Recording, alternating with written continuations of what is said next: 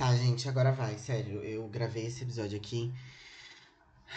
Eu fui numa festa esse fim de semana. Duas festas, na verdade. E aí a minha cabeça tá meio assim, eu tô meio, eu tô meio desnorteado ainda, entendeu? Mas vai dar certo, vai dar certo. Então, gente, oi. Estamos aqui hoje para a parte 3 da Guerra de Troia, tá? Se você não ouviu os outros episódios da Guerra de Troia, se você caiu de paraquedas neste episódio, você precisa cair fora daqui. E você tem que ouvir os dois primeiros episódios, que é o 74 e depois o 77. Porque a Guerra de Troia é uma coisa muito grande, eu tô dividida em partes, e se você ouvir esse aqui, você vai ficar muito perdido. Para quem ouviu faz tempo, eu vou fazer uma recapitulação de, algumas, de alguns pontos importantes quando necessário, tá? Então podem ficar tranquilos. E aí, como hoje eu tô meio assim, não vai ter abertura, tá, gente? E é isso aí mesmo. Bem, esse é o último capítulo de enrolação antes da gente entrar na Guerra de Troia propriamente dita, na treta mesmo, tá? Como nós vimos até aqui, nós tivemos ali toda aquela parte divina entre pares, né? O príncipe perdido de Troia, Ares, a maçã dourada, aí as três deusas, aí Ares joga a maçã, as três deusas ficam, ai, é pra mais bela, eu sou a mais bonita. Aí tem uma briga entre elas, aí, enfim, aquilo lá tudo já foi. Aí depois teve também o recrutamento do, do, dos reis que cortejaram a Helena, né, gente? Por parte do Agamenon e do Menelau. E depois de, e aí depois teve aquela reunião, eles tentaram ir embora e eles não foram embora. Eu quero fazer uma errata, que na verdade eu não tenho certeza, eu vou trazer certinho para vocês no próximo episódio. O que que é? O que aconteceu? Eu acho que no segundo episódio eu falei que a Hera estava contra os gregos e ela estava dificultando a passagem deles, mas não é isso tá? Eu não tenho certeza se eu falei isso também, então, assim, é realmente uma errata, não tão errata assim. Mas no próximo episódio eu vou trazer bem certinho para vocês, tá? Mas é que não faz muito sentido, né, gente? Porque a Hera, ela não recebeu a maçã do Paris, então ela tá contra a Troia, né? Pelo menos, assim, seguindo ali o que a gente sabe até o momento. Mas beleza, vamos continuar. Hoje a gente vai entender uma coisinha que provocou a ira de Artemis, a deusa da caça tá? De uma forma bem rápida, na parte 2 sobre a Guerra de Troia, eu mencionei um vidente chamado Calcante que previu que Troia não poderia ser tomada sem Aquiles. E aí, o Aquiles, a gente falou bastante dele no episódio passado. Ele é uma peça fundamental para a Guerra de Troia. Pois bem, esse Calcante, ele aprendeu essas coisas de ver o futuro com o pai dele. E esse Calcante ele tinha outras duas irmãs e um dia a irmã dele foi sequestrada. Gente, vocês não precisam se apegar muito ao nome aqui, porque esse povo, eles não tem muito a ver com a Guerra de Troia, sabe? É, é meio que uma história para ligar na outra, mas eu decidi trazer aqui porque eu achei legal assim, tá? Mas, enfim. Então, o Calcante, o vidente lá, Elipe, que previu a necessidade do Aquiles, ele tinha duas irmãs. E a Tenói, que é uma das irmãs dele, ela foi sequestrada. E aí o pai dele, o Testor, foi atrás da Tenói. Só que, gente, como eu falei pra vocês, ele tinha duas irmãs. A outra irmã era a Leucipa, e a Leucipa era muito criança. E ela ficou Entendeu? Ela foi abandonada pelo pai dela. O pai dela foi buscar a irmã e abandonou a outra filha. O que, assim, né, meio que não, não, não fez muito sentido ali, né? Mas tudo bem. Um dia, essa Leucipa, ela foi na cidade de Delos para procurar o pai e a irmã. E ela se disfarçou de sacerdote de Apolo para evitar os maus olhos. E aí ela raspou a cabeça também, fez todo o personagem. Só que assim, gente, quando a Tenóia ela foi raptada, igual eu falei para vocês, a Leucipa ela ainda era criança. Ó, Tenóia é a que foi raptada, Leucipa é a, a pequenininha que foi abandonada, tá? Ela que nós vamos acompanhar. Então ela ainda era criança. E aí, ela não reconheceu a irmã, elas não se reconheceram. E aí, gente, elas se apaixonaram.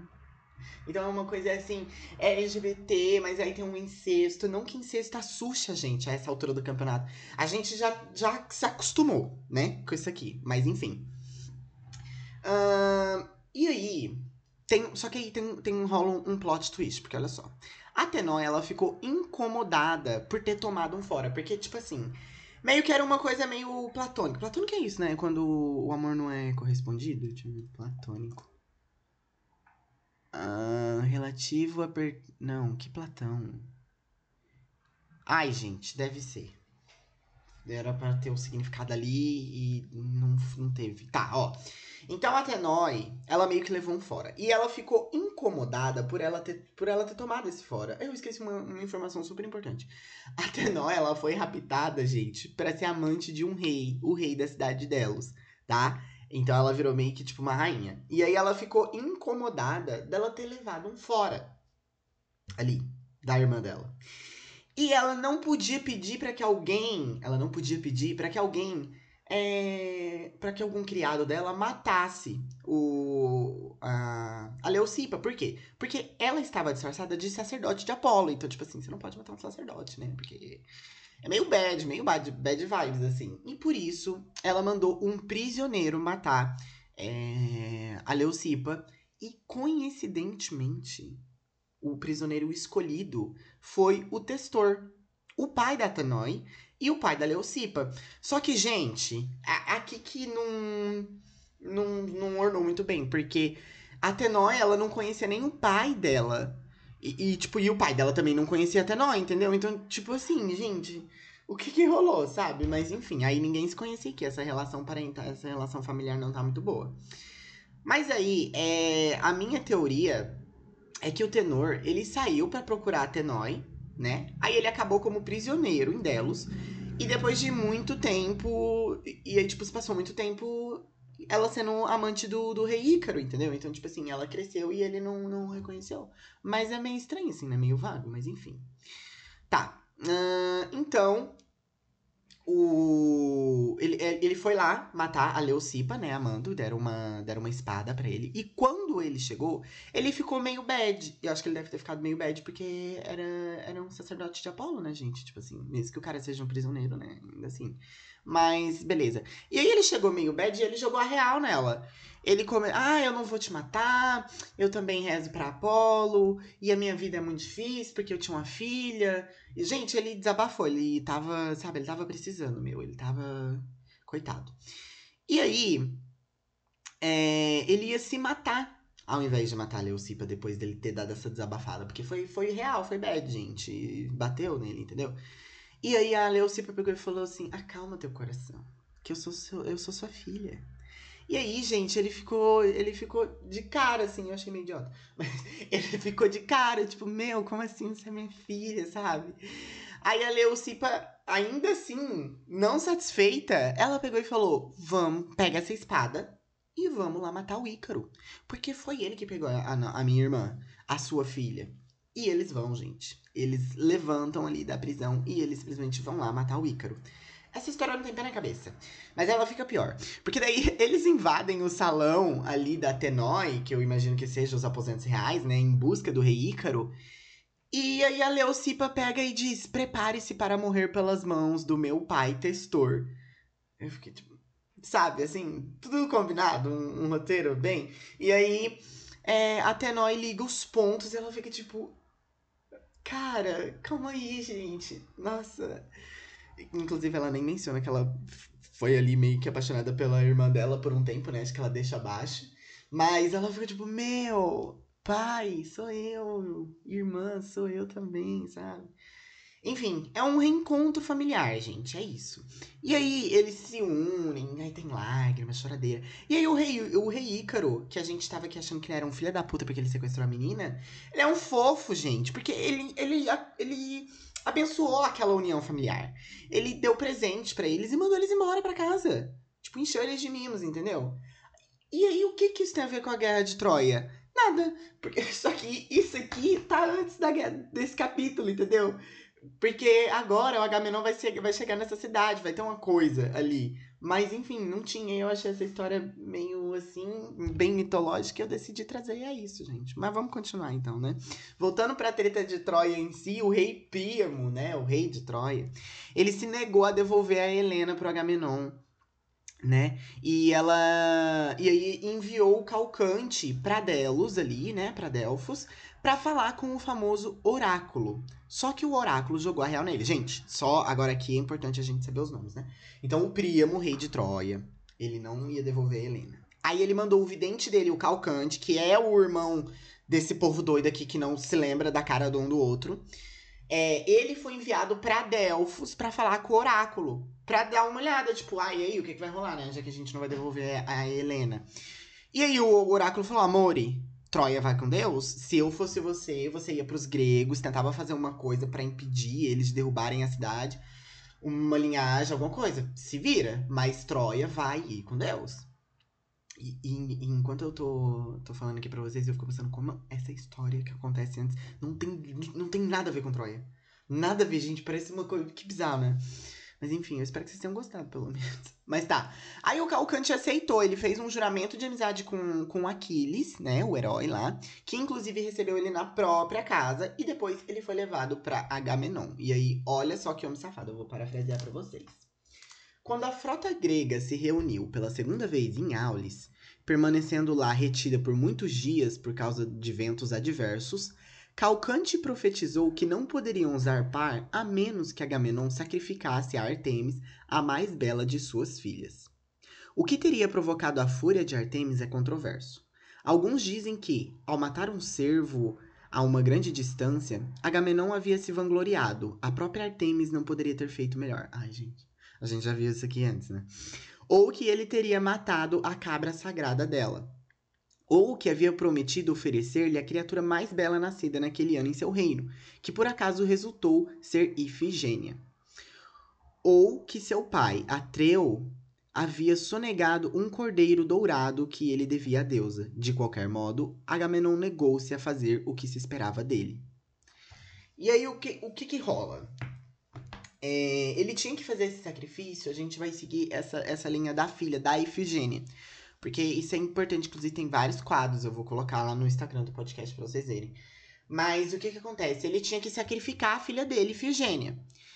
E assim, é claro que a esposa dele, a, Kim, a Clin- Clintemnestra, gente, o nome dessa mulher é, é enorme. Vamos chamar ela de, de Minestra, é mais fácil. É claro que a esposa do Agamenon, a Minestra, ela não ia deixar a filha dela ser sacrificada por, por causa de uma guerra, sabe? É, e aí, por isso, o- os heróis, eles banam, eles, eles banam, meu Deus, os heróis, eles bolam um planinho ali pra fazer, pra dar certo. Porque, tipo assim, gente, ao mesmo tempo que você não pode sacrificar uma pessoa por uma guerra, ainda mais uma guerra fútil, porque a guerra de Troia é extremamente fútil, né, gente? É, vocês também, você não pode deixar esse rolê morrer, porque já juntou todo mundo, já tava a galera toda ali, entendeu? Então, basicamente, eles dizem pro Odisseu ir lá buscar a Ifigênia. O Odisseu, como vocês já, a gente já falou sobre ele, né? Ele é um herói. É, a gente falou sobre ele no episódio passado sobre Troia. Ele, então, eles mandam ele lá buscar a Ifigênia. E aí, eles dizem pra eles falarem pra, pra, pra Minestra que eles vão levar ela pra casar com Aquiles. E não pra, pra, pra sacrifício, nem nada disso. E esse plano partiu do Menelau, é, o que era esposo da Helena, né? Então, assim, eles estavam bem bem incomodados ali. Eles queriam fazer dar certo, né? Porque, igual eu falei, gente, tipo, já tinha reunido toda a galera. Aí o Agamenon, o pai da Ifigênia, ele até concorda com o plano, só que ele manda uma carta secreta pra esposa dele. Jogando a real, falando, ó, não vai casar com aqueles porra nenhuma, é pra matar ela. Só que a carta é interceptada. Então, tipo assim, no fim das contas acaba dando certo o plano deles ali, né? Aí olha só o que rola, eu vou parafrasear. Quando Aquiles descobriu que haviam usado seu nome num ardil, ele se encarregou de proteger Ifigênia de qualquer mal. Mas ela aceitou nobremente morrer pela glória da Grécia e ofereceu o seu pescoço ao machado sacrificial, sem proferir sequer um lamento. Há quem diga que, no último momento, Artemis levou para o país dos touros. Ah tá. Artemis a levou para o país dos touros, substituindo-a no altar por uma serva, uma ursa ou uma anciã. Outros dizem que ouviu-se um trovão e que, por ordem de Artemis e atendendo às súplicas de, de Clime- Clitemnestra, a mãe da, da, da menina lá, né? Interveio, interveio Aquiles, que salvou Ifigênia e a enviou a Cítia. Nossa, como eu tô lendo ruim, gente, desculpa. Ou que se casou com ela e que foi ela e não Deidâmia quem lhe deu Nepotolemo como filho. Tá, então assim, é, depois dessa leitura horrível, a gente entende que existem aí as versões em que vão dizer que ela chegou a ser sacrificada Tem as versões que vão dizer que ela não foi sacrificada, mas que ela ainda foi levada por Artemis, né? Só que daí ela foi substituída ali. E tem a versão que vai dizer que ela vai se casar com Aquiles e vai dar o filho para ele lá, o tal do Neopotolemo. Então, é isso, tá? Mas, gente, o negócio é: se a Ifigênia morreu ou não, o que interessa é que deu certo ali o negócio, entendeu? Os ventos finalmente ficaram fortes e os gregos puderam zarpar. E assim, durante o caminho, o autor, o Robert Graves, ele traz pra gente vários fatos que acontecem, como, por exemplo, que eles saquearam algumas cidades e tal. Mas o que interessa pra gente é o que rola com Aquiles. É que acontece as outras coisas aqui, gente, mas né, já deu de história que não tem nada a ver com a Guerra de Troia. A Tétis, a mãe do Aquiles, ela havia avisado para ele que ele não poderia matar nenhum filho de Apolo, porque se ele fizesse isso, ele teria que morrer pelas mãos do próprio Deus. Por que que ele... Eu não sei, gente. É é tipo, é um fato, sabe? Fato aleatório. inclusive, isso era tão sério que um guri, que o, o Aquiles andava com um guri chamado Menon, só pra avisar ele. Então, tipo, lá no meio da guerra, assim, o Menon chegava, opa, esse é filho de Apolo, não pode matar. Então, tipo, era uma coisa bem séria. Só que tinha um filho da puta jogando umas pedras no, nos navios dos gregos, em cima de um penhasco enorme, e aí o Aquiles ficou puto. Tipo assim, gente, eu também ficaria incomodado. E ele atravessou a lança no peito do cara, minha gente. Só que o cara era filho de Apolo. Daí os gregos desembarcaram, saquearam o lugar ali, né? Da, ali onde o Aquiles matou o cara e tal. E aí o Aquiles pegou e ficou bem puto, porque, tipo assim, o moleque tinha uma única função, que era avisar o Aquiles se o menino fosse filho de, de Apolo ou não. E isso o menino não fez. Então, tipo assim, sabe? É, o Aquiles pegou e condenou o menino à morte. Daí o Aquiles enterrou o filho de Apolo, que ele matou.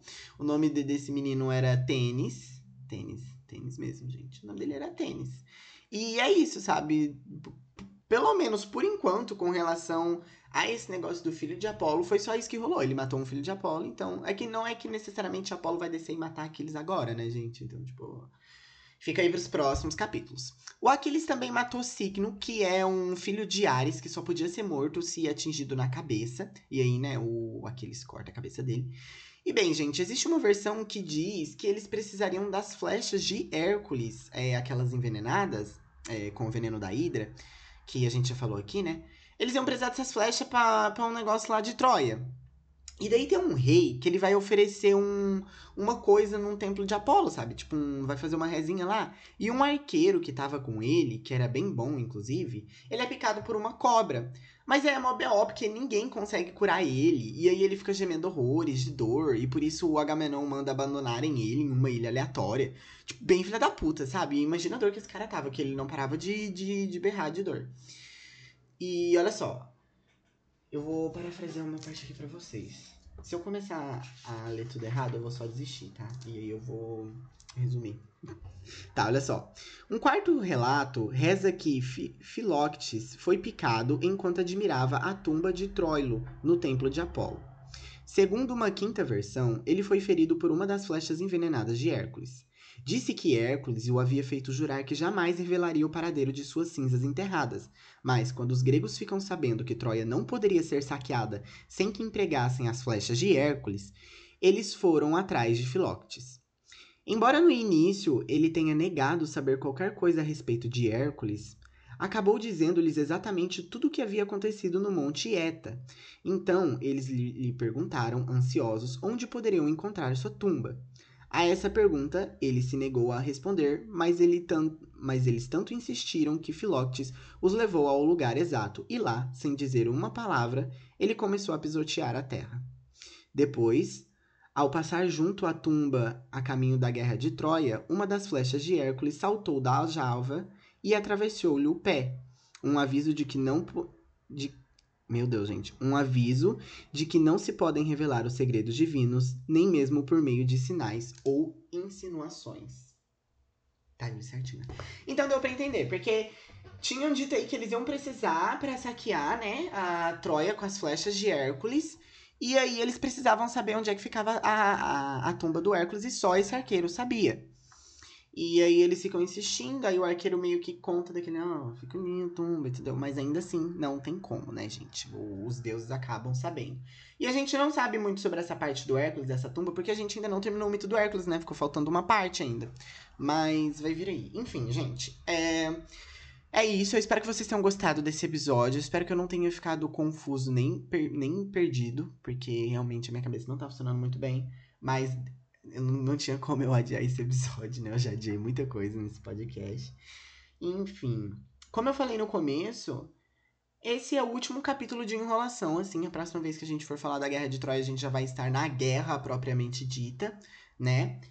Mas eu ainda acho que ele é importante por causa de toda essa questão do sacrifício da Ifigênia, gente. Porque isso é, um, é uma coisa, assim, importante mitologicamente falando, sabe? Tipo, ai, tem poesia sobre e tal, tal. Fora que é uma atitude meio. É uma atitude bem nobre da Ifigênia também, né, gente? Tipo, vocês se sacrificariam por essa guerra? Eu não me, sacrific... não, não, não me sacrificaria, sim. Então, não sou uma pessoa nobre, mas eu não, não, não me prestaria esse papel. Mas ela se prestou, então. Tá tudo bem. Cada um com as suas decisões. Enfim, gente, não se esqueça. E eu vejo vocês na terça-feira, né? Ah, terça-feira para falar sobre Freia. Freia? Deixa eu ver.